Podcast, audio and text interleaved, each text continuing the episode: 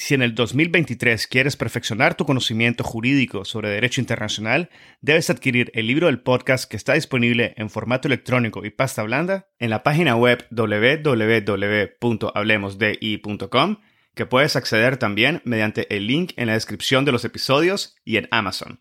El libro ofrece 16 capítulos que analizan diversos aspectos históricos y contemporáneos del derecho internacional público, el futuro de las Naciones Unidas, el surgimiento del derecho ambiental internacional, así como la justicia y los procesos internacionales, incluyendo aquellos ante la Corte Internacional de Justicia y la Corte Penal Internacional. También incluye cuestiones relativas a los derechos humanos y el derecho internacional humanitario, como la reparación de las víctimas de crímenes internacionales, el derecho de los pueblos indígenas, el derecho del mar y la llamada Blue Economy. Adquiere el libro y disfruta de contenido jurídico de primer nivel y en español. El episodio del día de hoy es contenido premium, por lo cual si deseas escuchar el episodio completo, debes de obtener tu membresía del podcast en el link indicado en la descripción del episodio, o puedes visitar directamente la sección de contenido premium en nuestra página web www.hablemosdi.com. Recuerda que con tu membresía Además de obtener el acceso completo a los episodios premium,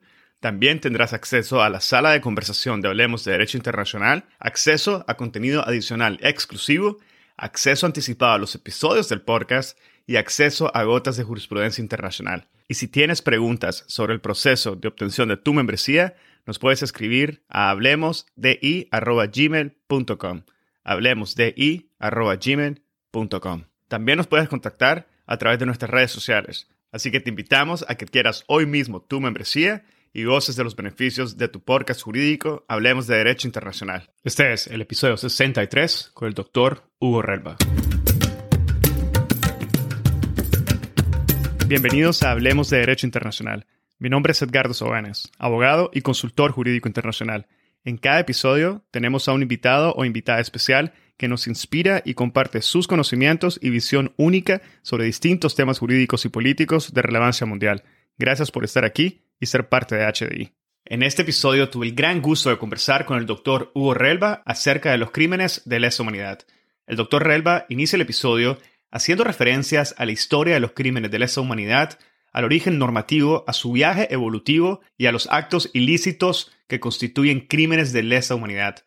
Nos habla sobre los actos inhumanos, la jurisprudencia de cortes y tribunales internacionales, la distinción entre delitos ordinarios bajo normativas domésticas y crímenes bajo el derecho internacional y las consecuencias que derivan de esta diferencia. Elabora sobre el elemento de ataque sistemático, la población civil, la política preconcebida al ataque, los agentes estatales y no estatales y la comisión del crimen por omisión o acción. El doctor Relva nos comenta sobre la violencia causada por las fuerzas de seguridad en América Latina, las fuerzas policiales, los grupos de oposición armada, la impunidad y la corrupción transnacional. Reflexiona de forma extensa sobre el ecocidio, la competencia de la Corte Penal Internacional y la responsabilidad de los estados.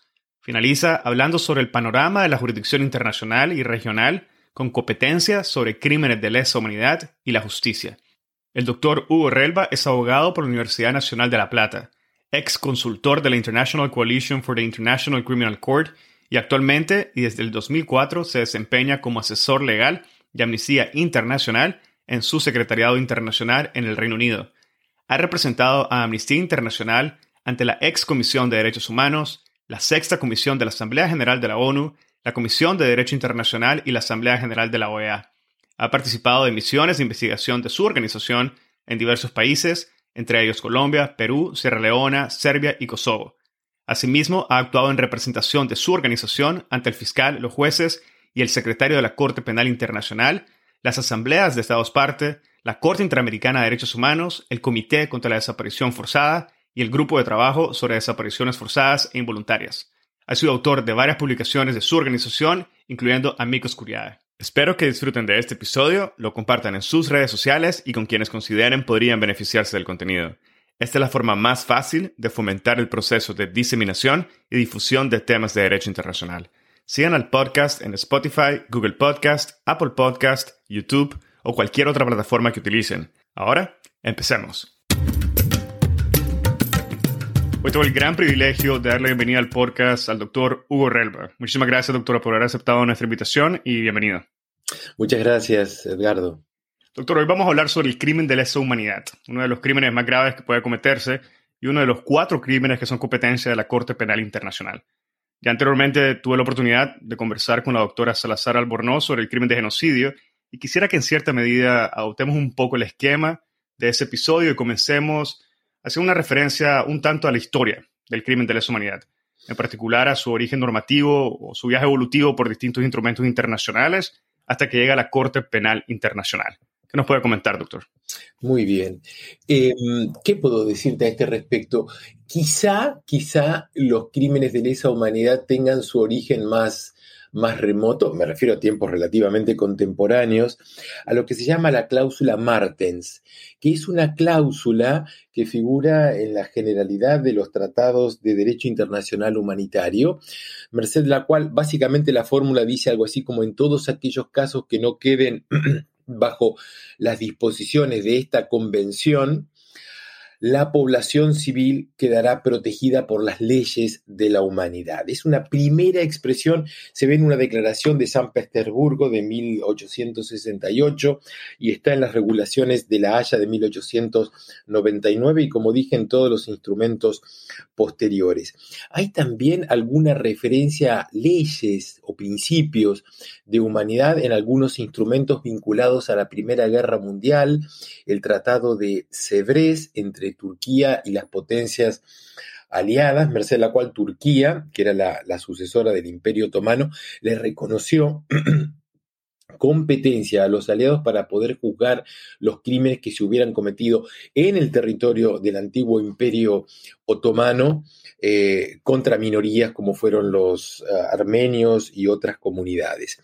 Y en tiempos, bueno, que son más conocidos, luego de terminada la Segunda Guerra Mundial, Edgardo, cuando las potencias vencedoras deciden establecer el, tribunal de Nuremberg, el, artículo sexto, que es el que le confiere competencia, establece los crímenes contra la paz, que es lo que actualmente llamamos agresión, los crímenes de guerra y los crímenes de lesa humanidad por vez primera. Eh, vos sabés que la carta del, Tribunal de Nuremberg es básicamente un tratado, es un anexo a un tratado, el tratado del 8 de agosto de 1945, al que han adherido veintipico de, estados. Em, a lo largo del tiempo. Eh, pero en esa, en, esa, en esa formulación del artículo sexto C, los crímenes de lesa humanidad tienen de alguna manera un carácter de alguna manera complementario porque solo se atribuía competencia al Tribunal de Nuremberg respecto de los crímenes de lesa humanidad cuando hubieran sido cometidos en conjunción con un crimen de guerra, con un conflicto armado. Y a partir de ahí, a partir del año 45, vemos que en todos los instrumentos eh, convencionales o de otra índole que reprimen los crímenes de derecho internacional, los crímenes de lesa humanidad aparecen y progresivamente con mayor autonomía. Los encontramos en la Carta del Tribunal para el Lejano Oriente, el llamado Tribunal de Tokio, en la Ley número 10 del Consejo de Control Aliado, que es un instrumento muy importante, y es la ley que sirvió como base para el juzgamiento de los, eh, de los criminales del, nazismo en el territorio ocupado de Alemania y en otros estados. Era, era eh, quizá tú te acuerdes que la carta del Tribunal de Nuremberg era para juzgar a los mayores responsables. Eso está explícito en la carta, que fueron 24 en principio. Todos los demás fueron juzgados en base a las previsiones de la ley número 10 del Consejo de Control Aliado en Europa y como dije anteriormente en la carta del Tribunal para Tokio. Y luego, bueno, hay distintos instrumentos. Me parece que es fundamental recordar la resolución 95 del primer periodo de sesiones de la Asamblea General de la ONU en el año 1946, que ratificó, que convalidó la carta del Tribunal de Nuremberg y también la sentencia dictada por el tribunal pocas semanas antes. ¿Qué quiso hacer esa resolución? Bueno, que los 55 miembros que integraban Naciones Unidas de alguna manera le dieron quizás sea un poco exagerado decir un valor consuetudinario a, las disposiciones de la carta, yo creo que sí, es exagerado, como digo, pero una convalidación de que dejara de ser algo propio de las potencias vencedoras contra el derrotado para ser algo propio de la humanidad. Vuelvo a resaltar, es una resolución unánime de todos los miembros de la Organización de Naciones Unidas en ese entonces. Después están los principios de Nuremberg de la Comisión de Derecho Internacional, dos proyectos muy importantes de la Comisión de Derecho Internacional, eh, proyectos de crímenes eh, contra, contra la humanidad del año 54 y del año 96. Ambos contemplan el genocidio, los crímenes de lesa humanidad y los crímenes de guerra, siguen esa fórmula triple y bueno, llegamos de esa manera eh, al Estatuto de Roma de la Corte Penal Internacional, adoptado en 1998, que se redacta sobre la base a su vez de un proyecto previo de la Comisión de Derecho Internacional del año 94, que era sumamente restrictivo. Edgardo, también es importante señalar instrumentos posteriores a Roma que básicamente han seguido la estructura del Estatuto de Roma, el artículo 7, como es la, el Tribunal para, Sierra Leona, las cámaras extraordinarias en, Camboya, eh, los tribunales especiales en Timor-Leste, los tribunales especiales para Kosovo, em, por ejemplo, el tribunal que juzgó a Hissène Abré en Senegal, que era un tribunal internacional, producto de un acuerdo entre Senegal y la Unión Africana, que siempre reprimieron en su texto los crímenes de lesa humanidad y básicamente inspirados en las disposiciones del artículo 7. Tal vez omití, y no es una pequeña omisión en la que he incurrido, mencionar dos instrumentos que fueron la base del Estatuto de Roma, que son las cartas de los tribunales, el Estatuto del Tribunal para la Antigua Yugoslavia del año 93 y el que es un año posterior, el que es para Ruanda, que establecieron crímenes de lesa humanidad como una de las conductas a reprimirse. Eso es básicamente así un pantallazo histórico y posterior a, Roma. Bueno, doctor, pero entiendo además que es posterior a Roma, no se detiene ahí, ¿no? Entiendo que actualmente se trabaja en un proyecto de convención sobre crímenes de lesa humanidad y no sé si nos pudiera comentar un poco sobre este proyecto y la, el aspecto armónico que mantiene o no con lo que se establece en el Estatuto de Roma en relación sobre el crimen en sí. Bien, bien. Sí, es una, es una, cuestión muy interesante.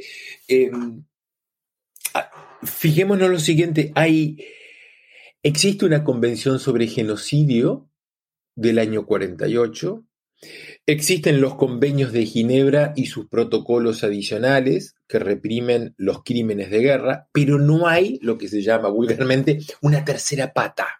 No hay una convención sobre crímenes de lesa humanidad, estrictamente hablando. Vos me podrás decir con razón, pero bueno, el Estatuto de Roma contempla los crímenes de lesa humanidad. Fantástico, estamos de acuerdo, pero el Estatuto de Roma es un tratado y solo obliga a las partes que quieren ser parte en ese instrumento. No es vinculante para los estados que no son parte en el Estatuto de Roma. El Estatuto de Roma naturalmente no dice cuál es la extensión que los estados nacionales deben conferir a la competencia de sus tribunales para ejercitar su jurisdicción. No lo podría decir nunca el Estatuto de Roma. Esa pregunta solo puede responderla una convención sobre crímenes de lesa humanidad. Así como tenemos la misma disposición en los convenios de Ginebra y sus protocolos y en la Convención sobre Genocidio, esta convención que se está redactando, mejor dicho, que ya se ha redactado y ha sido adoptada por la Comisión de Derecho Internacional en el 2019 y que ha sido enviada para su aprobación a la Asamblea General de Naciones Unidas, está ahí, estancada en la sexta comisión, como corresponde, y ha habido escasos progresos para, su adopción. No obstante, eh, a grandes rasgos podemos decir, Edgardo, que sigue las disposiciones del artículo 7 con otras muchas otras disposiciones relativas a la imprescriptibilidad, a la responsabilidad de comando, a la orden del superior, eh, al principio de non-refoulement, etcétera, que no podrían estar nunca contempladas en el Estatuto de Roma. Y cuando digo que no están contempladas en el Estatuto de Roma, no es que estas disposiciones muchas veces no se encuentren en el texto de Roma, que sí lo están, pero esas disposiciones del Estatuto de Roma son vinculantes en principio para la Corte Penal Internacional. La disposición sobre responsabilidad de comando y otras muchas no son necesariamente hablando, y en esto lo estoy diciendo en términos muy estrictos, aplicables por las legislaciones nacionales. ¿Sí? Entonces, esa es la importancia de este instrumento convencional que mi organización, Amnistía Internacional, alienta, aunque nosotros tenemos una serie de, observaciones y de comentarios a su texto, consideramos que es un, punto inicial para, ser considerado muy positivo y alentamos a los estados a involucrarse en las discusiones, las discusiones perdón, y más adelante corregido que sea adoptado. Hay otro instrumento, perdón, Edgardo, que me parece que puede ser de, interés comentar, y es un proyecto que han elaborado seis estados, inicialmente fueron Bélgica y los Países Bajos, y luego se sumaron Eslovenia, Argentina, Senegal y Mongolia, que es una iniciativa para mm, adoptar una convención sobre extradición y cooperación judicial muy minuciosa, muy detallada, que está a la consideración de los estados que la están discutiendo en la actualidad, que contempla, como digo, la extradición y cooperación judicial en términos de genocidio, crímenes de lesa humanidad, crímenes de guerra, tortura y desaparición forzada de personas, que sigue a grandes rasgos la definición del artículo 7 del Estatuto de Roma, que es una vale la pena creo que mencionarlo, tanto el proyecto de convención sobre crímenes de lesa humanidad como este último que menciono, derogan, dejan sin efecto el apartado tercero del artículo 7 del Estatuto de Roma, que es el que se refiere, bueno, el que contiene una definición, podemos decir, críptica y tal vez poco feliz del término género. La han dejado de lado. Conserva el apartado primero y segundo. Bueno, doctor, muchas gracias. Creo que vamos a retomar algunos de los elementos que mencionó en su primera respuesta y en esta última respuesta a lo largo del episodio. Pero me gustaría dar un paso atrás quizás y, aclarar todavía un poco más el contexto, el tema de la conversación del día de hoy y pedirle que, que nos comente un poco sobre los tipos o conductas ilícitas que son consideradas como crímenes de lesa humanidad bajo el estatuto y que nos clarificara en la misma línea si existe alguna armonía entre lo que es el estatuto, el derecho internacional, el derecho doméstico e incluso los proyectos que menciona en relación a lo que constituyen crímenes de lesa humanidad. Bien, con gusto. Y Edgardo, me parece que una, una, salvedad previa que hay que hacer en esto y tener siempre presente es que cuando hablamos del texto de un tratado, estamos hablando del texto que es adoptado, en definitiva, por los estados. En los tratados uno encuentra aquello que los estados han decidido consagrar en un texto convencional, cumplir y respetar. Los tratados no contienen el cúmulo de nuestros deseos y de nuestras ambiciones como personas o como instituciones, como organizaciones. Es aquello que los estados han estado dispuestos a consagrar por escrito. El Estatuto de Roma reprime como crímenes de lesa humanidad una serie de, comportamientos a condición de que los mismos hayan sido parte de un ataque generalizado o sistemático contra la población civil. Y el enunciado no es taxativo, sino que es meramente enunciativo. El Estatuto de Roma reprime el asesinato, el exterminio, la esclavitud, la deportación o el traslado forzoso de población, el encarcelamiento arbitrario, la tortura, la violación y una serie de crímenes de violencia sexual, la persecución, que es un crimen complejo, la desaparición forzada de personas, el apartheid, y contiene una última cláusula que la han, reproducido en su normativa interna la generalidad de los estados, que son lo que se llaman otros actos inhumanos de carácter similar que causan intencionalmente grandes sufrimientos. Es decir, es una cláusula residual, relativamente abierta, que los estados se han comprometido a, respetar y a observar. Y me parece que es importante para el oyente, Edgardo, tener presente que los tratados no son la consagración de nuestra normativa nacional de nuestros países en un instrumento internacional, sino que son, si vale la expresión, una mezcolanza de sistemas legales complejos.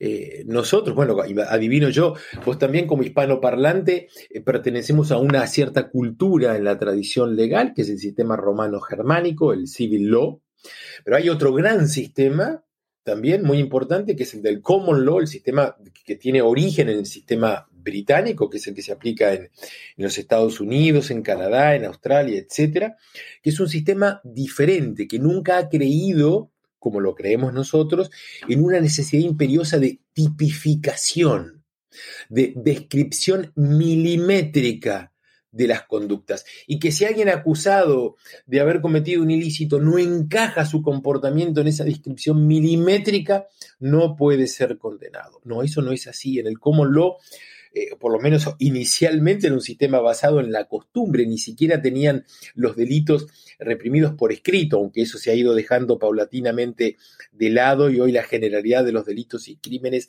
están reprimidos en, normativas internas escritas. Pero quiero decir que eso quizá le sirva al, al oyente para tener presente que aunque algunos de los crímenes de lesa humanidad están definidos en el texto del estatuto, otros no. Y que eso refleja un acuerdo entre estados.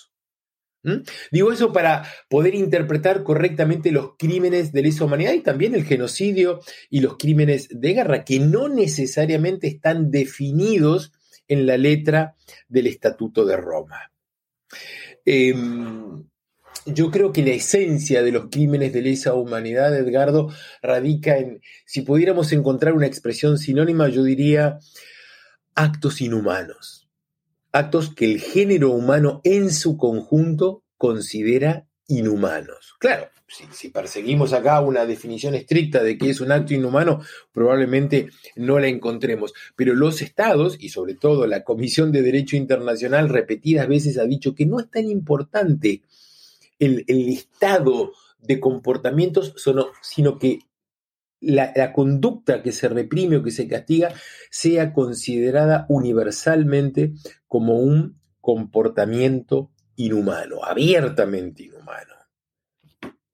Y eso me parece que es este, una, una cuestión eh, rectora. Si, si, si, vos lees, eh, por ejemplo, la definición de persecución, del crimen de lesa humanidad de persecución, contiene ciertos extremos, pero pareciera no reprimir la persecución fundada, por ejemplo, en motivos de orientación sexual. Estamos hablando de un texto adoptado en 1998. Yo creo que la humanidad ha avanzado en una dirección tal que hoy día, 20 años más tarde, podemos concluir, o yo creo personalmente que es razonable afirmar que la persecución fundada en motivos de orientación sexual, sexual perdón, no está aceptada, no está permitida universalmente y que hay un acuerdo de que eso constituye un acto efectivamente inhumano. Yo creo que esa cláusula última que mencioné, los llamados otros actos inhumanos, Edgardo, tienden a evitar uno de los perjuicios de alguna manera inevitables de todo tratado. Los tratados son geniales, son espectaculares, porque convierten en criminal un comportamiento. Pero cuando pasan 70 años y uno lee la Convención sobre Genocidio, no hay manera de que no nos quede una sensación de pobreza, de expresión mínima de un tratado. Y a la par, a la par, eso trae que la definición del crimen queda de alguna manera, no sé si vale la expresión, osificada. Queda, queda como un hueso duro y que no hay manera de reducirlo.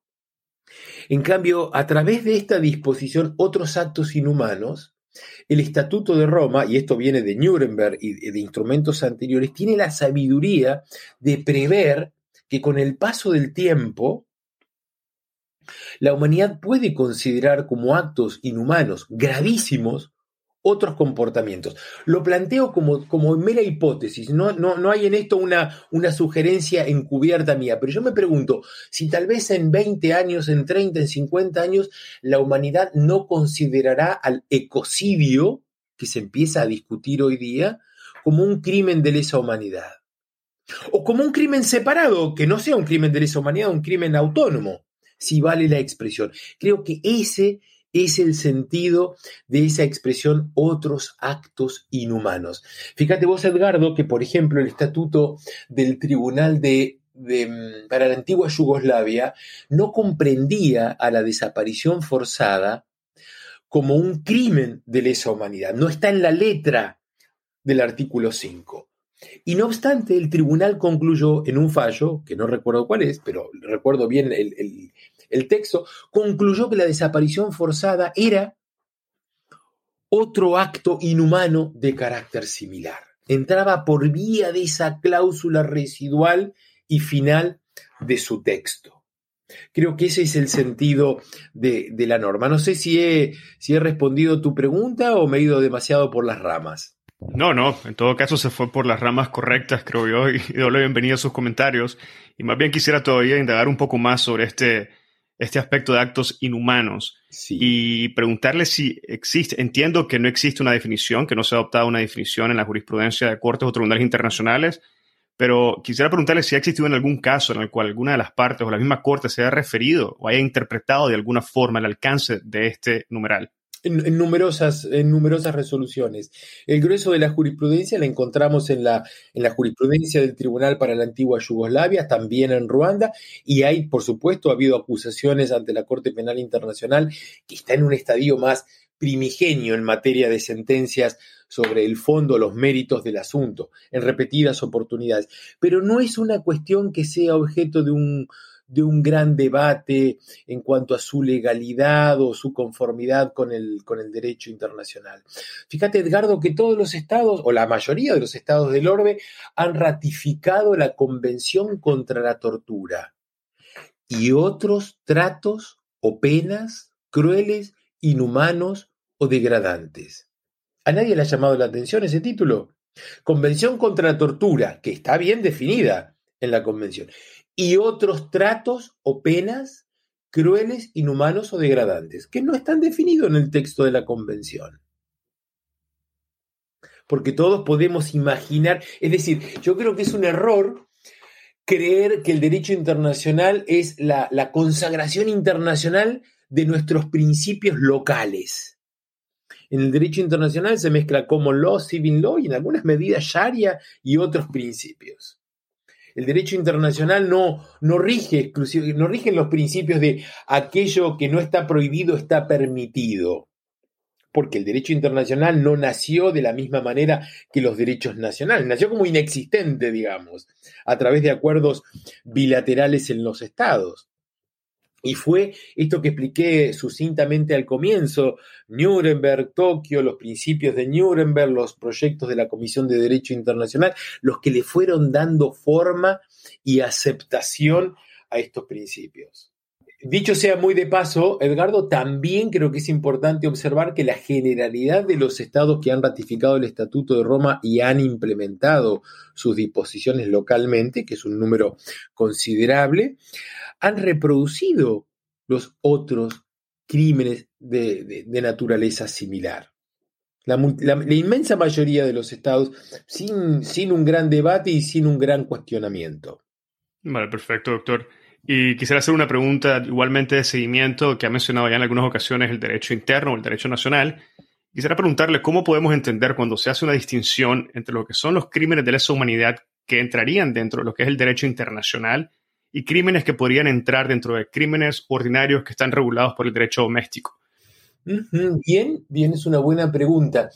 Eh, cuando hablamos de delitos ordinarios, básicamente hablamos de delitos que son reprimidos en la normativa interna de un Estado. Yo creo que no, no me equivoco si digo que el homicidio está reprimido en absolutamente todas las normativas nacionales de los estados en sus diversas formas. Pero hay delitos que están reprimidos en, ciertas normativas nacionales y tú no encuentras en otras. Por ejemplo, en la normativa de algunos países islámicos es un comportamiento criminal la apostasía, es decir, cambiar de religión. ¿Mm? Es una, un Estado decide libremente, más allá de lo que a nosotros nos parezca y el juicio de valor que, que consideremos que cierto comportamiento es una conducta criminal. Los estados, en principio, son libres de disponer respecto de los delitos ordinarios, delitos propios de su normativa. Hay una primera eh, limitante, es que son los derechos humanos. Los derechos humanos consagrados y aceptados universalmente imponen a los estados ciertos límites, no límites absolutos, ciertos límites. Por ejemplo, nadie puede infringir a otro tortura o un trato cruel, inhumano o degradante. Eso lo, encuentras tú en, instrumentos declarativos y en, en instrumentos convencionales y obligatorios para todos los estados. Con eso digo, provocar lesiones a consecuencia de un accidente de tránsito o de una pelea, una disputa, es un delito ordinario. Torturar a alguien no es un delito ordinario, aunque esté reprimido en la normativa interna de un Estado. Es un crimen de derecho internacional. ¿Por qué la tortura es un crimen de derecho internacional? Porque está definida y reprimida en un instrumento convencional o, como ha dicho la Corte Internacional de Justicia, en el caso Bélgica contra Senegal, por la costumbre internacional. ¿Sí? Entonces hay comportamientos, delitos ordinarios que traen ciertas consecuencias y hay crímenes de derecho internacional. A su vez, mencioné recién que la tortura es un crimen de derecho internacional, pero cuando la tortura se comete bajo ciertas circunstancias, puede ser un crimen de lesa humanidad, que trae aparejado otras consecuencias, puede ser un crimen de guerra o incluso puede ser un comportamiento que forme parte de un acto de genocidio. ¿Y por qué hago esta distinción, Edgardo, entre delitos ordinarios, por un lado, que básicamente, concédeme, están normados por la, por la legislación nacional de un Estado y los crímenes de derecho internacional que se regulan por el derecho internacional? Porque eso trae una serie de consecuencias, como por ejemplo la aplicabilidad o no de la prescripción. Un Estado puede internamente decidir la prescripción de absolutamente todas las conductas y para eso no hay límite alguno, en principio. Pero si esa conducta que se reprime internamente es un crimen de derecho internacional, ya el que rige, el que, decide las normas, es el derecho internacional. Y puede implicar, como en el caso de los crímenes de guerra, del genocidio o de los crímenes de lesa humanidad, la imprescriptibilidad de esas conductas. Los delitos ordinarios ordinarios normalmente están sujetos a una jurisdicción meramente territorial, en principio. Los crímenes de derecho internacional también están sujetos a jurisdicción universal. Es decir, cualquier Estado está autorizado para juzgarlo. Y en ciertos casos puntuales, los Estados pueden estar obligados a juzgarlos. Frente a los delitos ordinarios en la normativa interna de un Estado, en principio no hay inmunidad. Puede haber, desafortunadamente, algún grado de inmunidad en relación a los crímenes de derecho internacional cuando son juzgados en el extranjero. No hay problema alguno, Edgardo, en conceder una amnistía o un indulto a un asesino serial, por injusto que nos parezca por desagradable que nos pueda parecer. No existe esa potestad para un Estado si el homicidio ha constituido un crimen de lesa humanidad o un crimen de guerra o un acto de genocidio. Entonces, esa distinción que también se aplica, por ejemplo, en los casos de responsabilidad de comando y orden de superior, es importante que el oyente lo tenga presente. En materia de delitos ordinarios, en principio es el Estado el que manda, el que decide las consecuencias que trae aparejado. Un jefe de Estado decide indultar a un, a un homicida. Perfecto. Esa misma potestad no puede ejercitarla libremente si se trata de un crimen de derecho internacional. Yo creo que eso es importante tenerlo presente a los efectos de esta audición. No, sin duda, doctor. Muchas gracias por esa aclaración.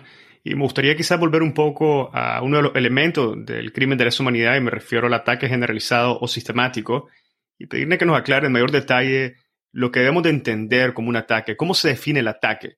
¿Hablamos únicamente de actos violentos? Y al mismo tiempo, ¿cómo se determina si es o no generalizado? Ah, son las preguntas del millón, las que tú, las que todos queremos poder responder. La cuestión del ataque está de alguna manera definido en el artículo 7, apartado segundo, A del Estatuto de Roma que dice, y leo, por ataque contra una población civil se entenderá una línea de conducta que Para escuchar el episodio completo, debes de obtener tu membresía del podcast en el link indicado en la descripción del episodio. O puedes visitar directamente la sección de contenido premium en nuestra página web www.hablemosdi.com. Recuerda que con tu membresía, además de obtener el acceso completo a los episodios premium, también tendrás acceso a la sala de conversación de Hablemos de Derecho Internacional, el primer espacio virtual único y consolidado para networking de la comunidad global de hispanoparlantes oyentes del podcast, acceso a contenido adicional exclusivo, acceso anticipado a los episodios del podcast y acceso a gotas de jurisprudencia internacional. Y si tienes preguntas sobre el proceso de obtención de tu membresía, nos puedes escribir a hablemosdi.gmail.com. Hablemosdi.gmail.com. También nos puedes contactar a través de nuestras redes sociales. Así que te invitamos a que quieras hoy mismo tu membresía y goces de los beneficios de tu podcast jurídico Hablemos de Derecho Internacional. Si encontraste este episodio interesante, te invitamos a que lo compartas y nos sigas en Spotify, Apple Podcast, Google Podcast o cualquier otra plataforma que utilices para escuchar tu podcast Hablemos de Derecho Internacional, haciendo clic al botón de seguir o al botón de suscripción. Hasta la próxima.